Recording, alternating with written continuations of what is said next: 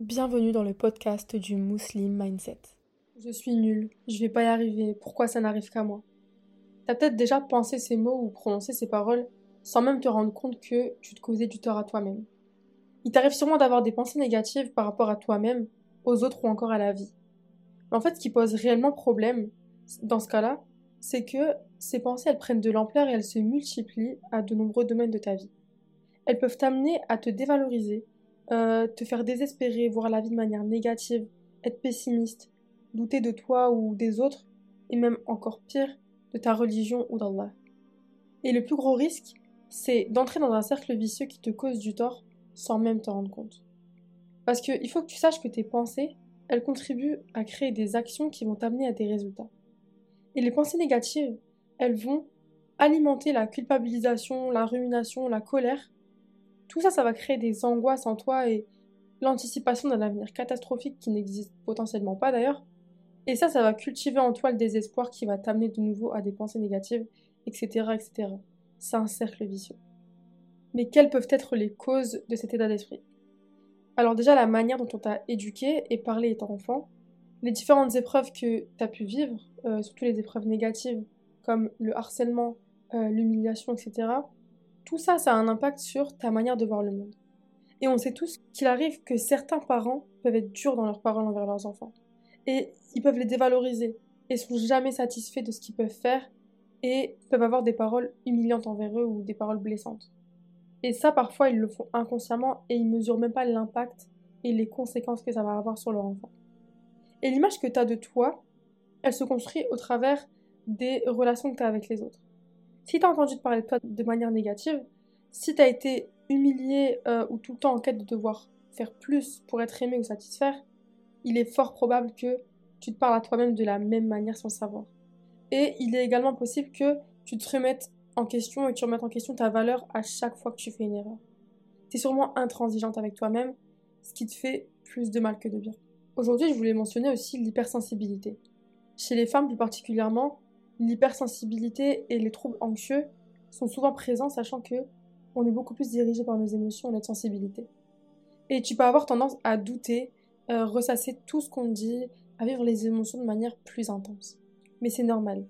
Mais quand tu es dans la surgénéralisation, que tu prends un élément négatif d'une situation pour le généraliser à la situation dans son entièreté, et qu'en plus de ça, tu te laisses dépasser par tes émotions négatives qui sont vécues de manière intense, bah c'est un bon cocktail pour que toute la négativité prenne le dessus et prenne de plus en plus d'ampleur en toi, entache de manière significative ton quotidien et tes relations sociales.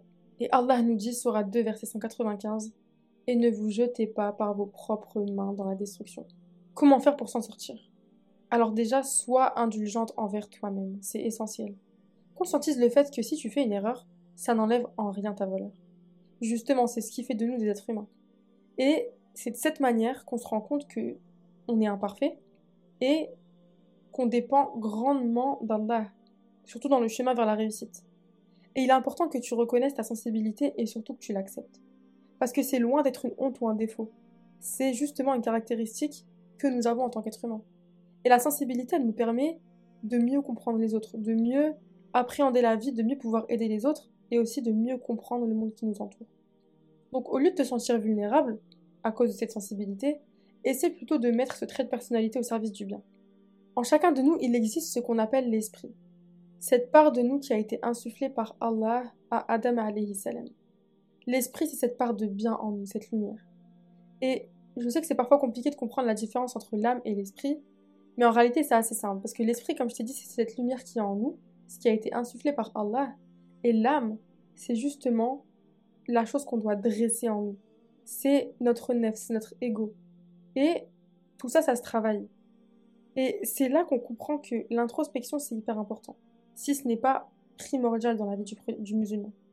Et pour pouvoir se corriger de la meilleure des manières, évoluer et se rapprocher de la meilleure version de toi-même, il faut que tu te remettes en question, que tu demandes pardon à Allah, que tu sois humble aussi, mais surtout que tu ne tombes pas dans la dévalorisation et le désespoir.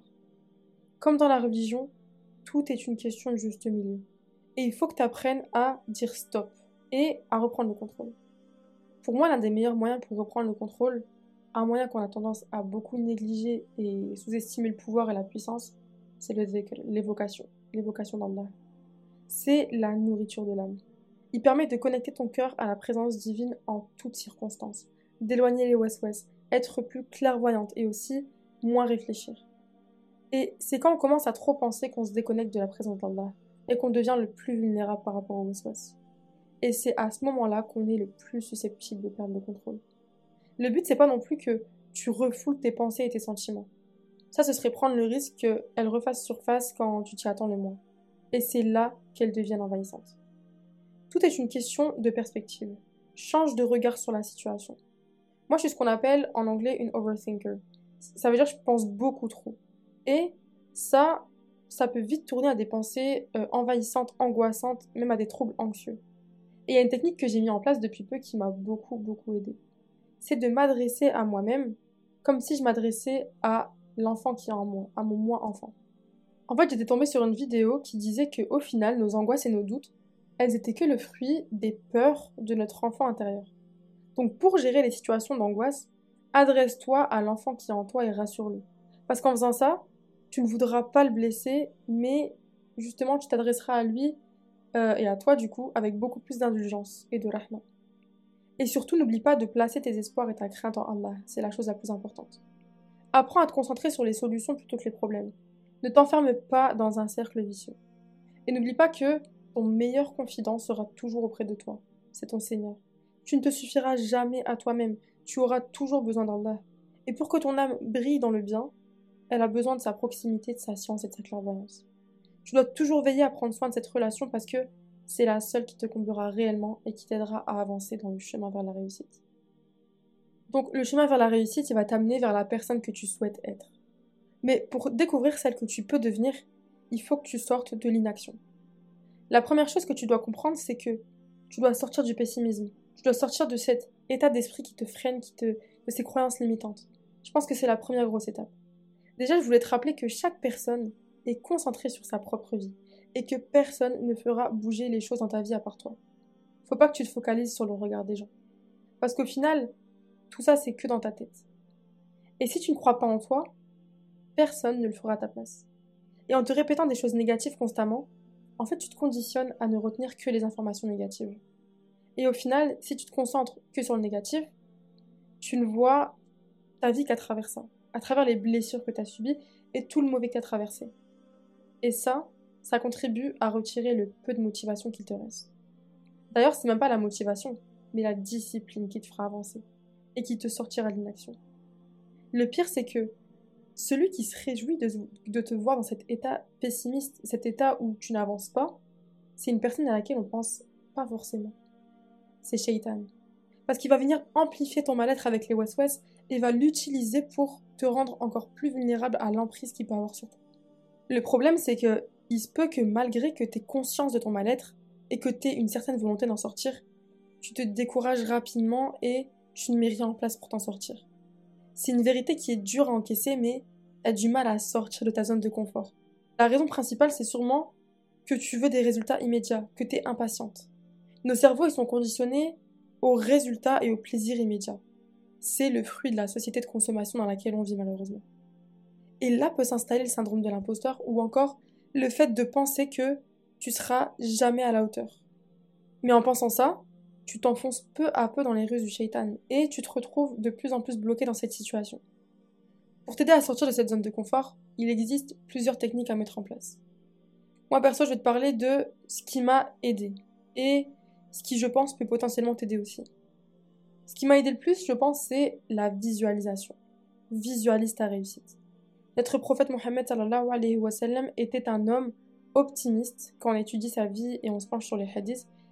On constate les bons soupçons dont il faisait preuve envers les autres et l'espoir et la confiance sans faille qu'il avait en Allah. Le désespoir et l'inaction ne faisaient pas partie de ses traits de caractère. Et c'est de cet état d'esprit dont tu devrais t'inspirer. C'est ça le Muslim mindset. Surtout, ne pense pas que tu n'es pas capable. Adopte le Muslim mindset. Conditionne-toi à adopter cet état d'esprit. Et garde en tête ce qu'Allah nous dit dans le Coran. Il n'impose à aucune âme une charge supérieure à sa capacité. Ce que tu dois en tirer, c'est que tu as en toi toutes les capacités pour faire face à ce que tu vis actuellement, ce que tu as vécu et accéder à la réussite. Et en fait, ce que j'aime me dire, et ce qu'il faut que tu te dises aussi, c'est que en utilisant tes capacités, les capacités que tu as en toi, que Allah t'a données, et en les exploitant au maximum, tu vas faire honneur à ce qu'Allah t'a donné. Donc j'ai pensé à des choses que tu pourrais mettre en place pour aller de l'avant et t'approcher le plus possible de ce que toi tu visualises comme une réussite. Déjà, arrête de t'imaginer le pire et de t'enfermer dans ton pessimisme. Arrête de t'imaginer échouer avant même d'avoir commencé et ne te condamne pas à une vie triste, une vie que tu ne veux pas. Tu es le personnage principal de ta vie, comme j'ai dit dans l'épisode précédent, et tu dois t'écrire le meilleur des scénarios et la plus belle des histoires. C'est ta vie. Répète-toi que aussi que le plan d'Allah, il est toujours meilleur que le tien. Et que si les choses ne vont pas dans ton sens, place ta confiance en lui, car il est celui qui sait le mieux. Accepte les choses, mais ne laisse pas les situations négatives te guider et ne te laisse pas écraser. Adapte-toi. L'adaptation, c'est un élément clé vers la réussite. Recherche des solutions et ne te focalise pas sur les problèmes. Fixe-toi des objectifs clairs. Si tu ne sais pas où tu vas, tu n'atteindras jamais la destination. Fixe-toi des objectifs réalisables et vas-y étape par étape. Ne te fais pas violence. Apprends à marcher avant de vouloir courir ou encore même voler. Et concentre-toi sur l'utile et délaisse le futile. Il y a tellement de choses dans ton quotidien que tu peux délaisser pour mieux avancer. À plusieurs niveaux. Hein. Euh, les fréquentations, le travail, les activités et plein d'autres choses. Il y a une chose qui pourrait être au quotidien et sur laquelle il faut que tu travailles, c'est ton temps d'écran. Le temps que tu passes sur ton téléphone. J'en parlerai plus en détail dans un autre épisode parce que en fait c'est un sujet qui mérite vraiment qu'on s'arrête dessus quand je vois l'impact que ça a dans nos vies actuellement et l'impact et l'ampleur que ça prend pour les futures générations. Aussi le plus important, nourris ton cœur du rappel constant d'Allah. Multiplie le dhikr, les demandes de pardon, les louanges. Et comme j'ai dit précédemment, ça t'aidera à sortir de ton état de négativité et d'inaction. Le musulman, il a besoin de rappel quotidien pour garder en vue son objectif ultime qui est d'accéder au paradis. Donc multiplie les doigts. Les doigts, c'est quelque chose dont on néglige la puissance et l'impact sur nos vies. Ne néglige pas la puissance des doigts sur le cours de ta vie et ton état personnel. Allah est le plus grand. Et le conseil le plus important que je peux te donner aujourd'hui, je pense, c'est prie. La prière.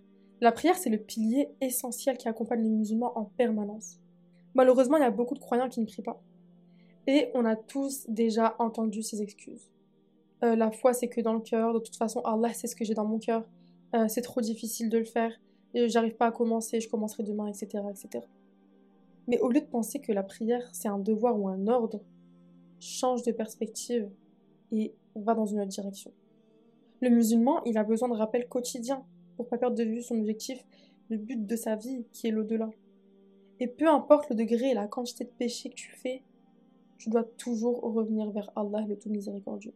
Considère la prière comme un temps personnel, loin du stress et de l'anxiété de ce monde.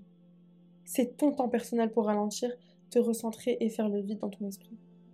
Il s'agit d'un moment unique où tu peux être centré sur toi-même et où les autres choses et les gens ne te dérangent pas, n'interfèrent pas avec toi et ne te vide pas de ton énergie. La réalité, c'est que le monde nous impose un lourd fardeau et que la prière, c'est un soulagement de ce fardeau. Donc, lorsque le monde se retourne contre toi, toi, tout ce que tu as à faire, c'est te retourner vers la prière, te retourner vers Allah. Et lorsque tu prends le temps de te connecter à toi-même, automatiquement, tu prends le temps de te connecter à Allah. Et la prière, elle permet d'entretenir cette connexion spirituelle avec Allah. Elle attire les bienfaits, fortifie la foi, le cœur, elle éclaire le visage, elle repousse les malheurs, elle préserve la santé et encore tellement de choses. Il y a peut-être des jours où tu n'as même pas envie de te lever pour aller prier. Mais crois-moi, ce sont les jours où tu auras le plus besoin de la prière. Parce que si tu peux trouver la force intérieure de te lever et prier Allah subhanahu wa ta'ala ces jours-là, tu auras vaincu une grande partie de ton nefs, une grande partie de ton ego. En faisant ça, tu feras un grand pas vers ton Seigneur. Et il n'est pas inattentif à ce que tu fais. Alors prie quoi qu'il arrive. Ton iman, ta foi, elle n'est peut-être pas toujours très élevée. Ça, c'est un fait. On est confronté en tant que musulman à des baisses de foi. C'est normal. En fait, la foi, je la vois un peu comme une bougie. Elle peut briller un jour, mais perdre soudainement l'intensité de sa flamme le lendemain. Et certains jours, la connexion, elle sera forte, d'autres, elle sera faible, mais tant que la connexion est là, tu auras toujours un chemin vers Allah. Donc suis ce chemin. Dirige ton cœur vers la prière dans les jours, dans tes jours les plus forts, et ton cœur te ramènera vers Allah dans tes jours les plus faibles. Laisse la prière être une fraîcheur pour ton cœur et un rappel qu'Allah est toujours là pour toi. Et Allah nous dit dans le Coran, et cherchez secours dans l'endurance et la prière. Certes, la prière est une lourde obligation, sauf pour les humbles qui ont certitude de rencontrer leur Seigneur après leur résurrection et retourner à lui seul. Et le prophète sallallahu alayhi wa nous dit La première chose sur laquelle le serviteur est jugé le jour de la résurrection est la prière. Si elle est bonne, les autres actes seront bons, et si elle n'est pas bonne, les autres actes ne seront pas bons. Donc accroche-toi à ta prière. Je voulais revenir aussi sur le développement personnel. Dans ce contexte, on entend souvent parler de la loi de l'attraction. Déjà, je tenais à te rappeler que cette loi, elle n'existe pas, et en tant que musulman, il est interdit d'y croire. Parce que c'est l'association. C'est associer quelque chose à Allah, croire en quelque chose qui n'a rien à voir avec Allah et sa puissance. Et la réalité, c'est simplement que ce que tu dis, les pensées que tu as, elles vont conditionner ce que tu vis. Tes paroles, elles contribuent à la création de ta réalité. Donc c'est pas une force surnaturelle ou l'univers qui va qui va euh, qui va te donner des choses juste parce que tu les penses ou parce que tu vas les manifester entre guillemets. Tout ce dont tu as besoin, c'est dans ton dîne, dans ta religion. Et ça sert à rien que tu ailles chercher des réponses ailleurs. Tout est une question de recherche de connaissances et de discipline dans l'apprentissage et l'application de ce que tu apprends. Il faut pas que tu sois du genre à attendre la nouvelle année euh, pour prendre des, nouvelles résolutions ou encore à attendre lundi pour euh, te reprendre en main. J'étais aussi ce genre de personne avant, jusqu'à ce que je me rende compte que, bah, en fait, c'était ridicule de penser comme ça. D'agir en fonction d'une conception du temps qui nous a été imposée inconsciemment tout au long de notre vie. Quand on réfléchit, le temps, c'est quelque chose qui est ponctuel. Ce qui existe, c'est seulement le moment présent. Le passé, c'est déjà passé, ça n'existe plus. C'est des moments présents qui n'existent plus. Et le futur, c'est des moments présents qui ne sont même pas encore arrivés. Donc ça sert à rien de penser de cette manière. Reprends-toi en main aujourd'hui Commence aujourd'hui ton travail sur toi-même et commence par déconstruire toutes les croyances limitantes qui sont ancrées en toi et les schémas de pensée qui ne sont pas sains pour toi. Après avoir réussi à faire ça, reprends sur de bonnes bases. Intègre dans ton esprit des schémas de pensée sains. L'optimisme, l'organisation, la compassion, la détermination, la patience, la piété et surtout la confiance en Allah. Notre génération a la tendance à instrumentaliser la vie. Dans le sens où la vie, elle est censée être un moyen pour l'homme de faire ses preuves. Donc la vie, c'est même pas une fin en soi, mais plutôt un moyen pour atteindre la réelle finalité qui est la vie future. Mais dans quel piège sommes-nous en train de tomber? Le piège de cette dunya. Si ton cœur s'attache trop à ce monde, il n'y aura même plus de place pour s'attacher à ce qui compte réellement et ce qui est destiné à rester. L'amour pour Allah, l'accès à la clairvoyance et la vision du cœur. Si ta vision, elle se limite seulement à tes yeux, il sera difficile pour toi de voir au-delà de ce monde et de t'en détacher. On instrumentalise cette vie dans le sens où on la considère d'une manière différente de sa réalité. On enjolive ce qu'elle peut nous apporter. Et bien sûr, l'une des armes les plus puissantes de Shaitan pour nous éloigner du droit chemin et d'Allah, c'est d'utiliser les illusions de cette vie contre nous, pour nous influencer. Et malheureusement, on se détruit nous-mêmes. Comment? En idéalisant cette vie, en se comparant aux autres, en voulant prouver notre valeur, en voulant être reconnu. Et la liste, est encore longue. Donc, concentre-toi sur ta propre personne et ton développement. Puise dans les ressources qu'Allah te donne et utilise ces ressources-là de la meilleure des manières pour te satisfaire toi-même et satisfaire Allah. Les non-musulmans, ils ont tendance à dire que nous, musulmans, nous sommes soumis. C'est leur mot préféré. Que les femmes sont soumises aux hommes, etc. Mais ça, c'est faire un raccourci qui n'a aucun sens.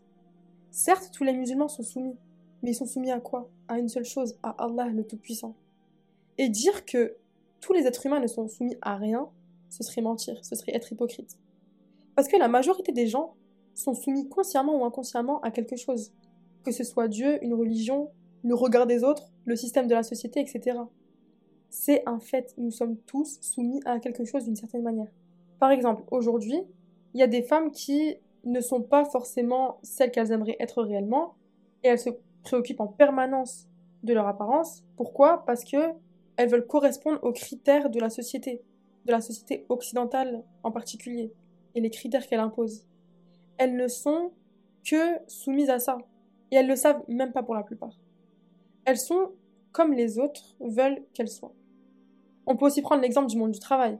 on est amené à faire des choses qu'on n'a pas forcément envie de faire pour satisfaire notre patron, pour gagner un salaire, pour grimper l'échelle sociale, etc. Alors qu'on n'a pas forcément euh, envie de faire ça et on n'est pas forcément épanoui dans ce qu'on fait. Donc en quelque sorte, on est soumis à la hiérarchie au travail. Au travail, on se soumet pour un salaire, pour pouvoir vivre. La soumission, elle ne doit pas forcément être de connotation négative. Par exemple, en se soumettant à Allah, on obéit à Allah en faisant des choses qui sont bonnes pour nous déjà. Il suffit juste de regarder les bienfaits derrière chaque chose qui nous est autorisée et chaque chose euh, qui nous est interdite. Mais on se soumet à Allah pour avoir accès à la vie éternelle, au paradis et à l'amour d'Allah. Et une chose à laquelle une grande partie de l'humanité est soumise, c'est l'argent. Donc, quand on regarde la soumission, quand les non-musulmans vont considérer le musulman soumis, et quand on regarde les bienfaits que cette soumission entre guillemets nous apporte, on est heureux d'être soumis. Mais vous, en étant soumis à l'argent, en étant soumis à la pression sociale, etc., est-ce que vous êtes heureux? C'est ça la question qu'il faut se poser. L'être humain est soumis à tous ses désirs. Les anges, eux, ce sont des êtres qui ne peuvent que faire le bien, qui sont à 100% guidés euh, par leur raison. Les animaux, ce sont des êtres qui suivent à 100% leurs désirs, qui vont être guidés par leur instinct. Quant à l'être humain, il est doté du libre arbitre. Il a le choix entre suivre ses passions et ses désirs ou suivre sa raison. Donc tu as le choix. Est-ce que tu vas décider d'être mieux qu'un ange et suivre ta raison? Mieux qu'un ange parce que tu as le choix de choisir la raison, alors que l'ange, lui, ça fait partie de sa nature? Ou est-ce que tu vas décider d'être pire qu'un animal et de suivre tes désirs aveuglément, qui finalement en fait te détruisent? Tu vas être pire qu'un animal parce que tu as le choix de ne pas suivre tes désirs, tes passions. L'animal, lui, c'est dans sa nature aussi. Donc tout est une question de perspective et de compréhension du monde. C'est pour ça que je répète sans cesse que le plus important, c'est pas la vision des yeux, qui elle peut changer d'une personne à l'autre, peut être influencée, on décide de ce qu'on voit en plus, mais le plus important, c'est la vision du cœur, qui nous permet de voir les choses de manière plus profonde et surtout de comprendre le monde qui nous entoure et de ne pas se laisser absorber par le superficiel et les illusions de cette vie. Ne troque pas la vie éternelle pour une vie éphémère et pour quelques passions. Allah nous dit, sur 87, verset 16, Mais vous préférez plutôt la vie présente, alors que l'au-delà est meilleur et plus durable. Et pour terminer cet épisode, je te laisse avec une citation du livre d'Anya Tahiri, Une amérante, qui nous dit Si nous illuminons le regard que nous portons sur le monde, tout paraît plus doux, pourtant rien n'a changé.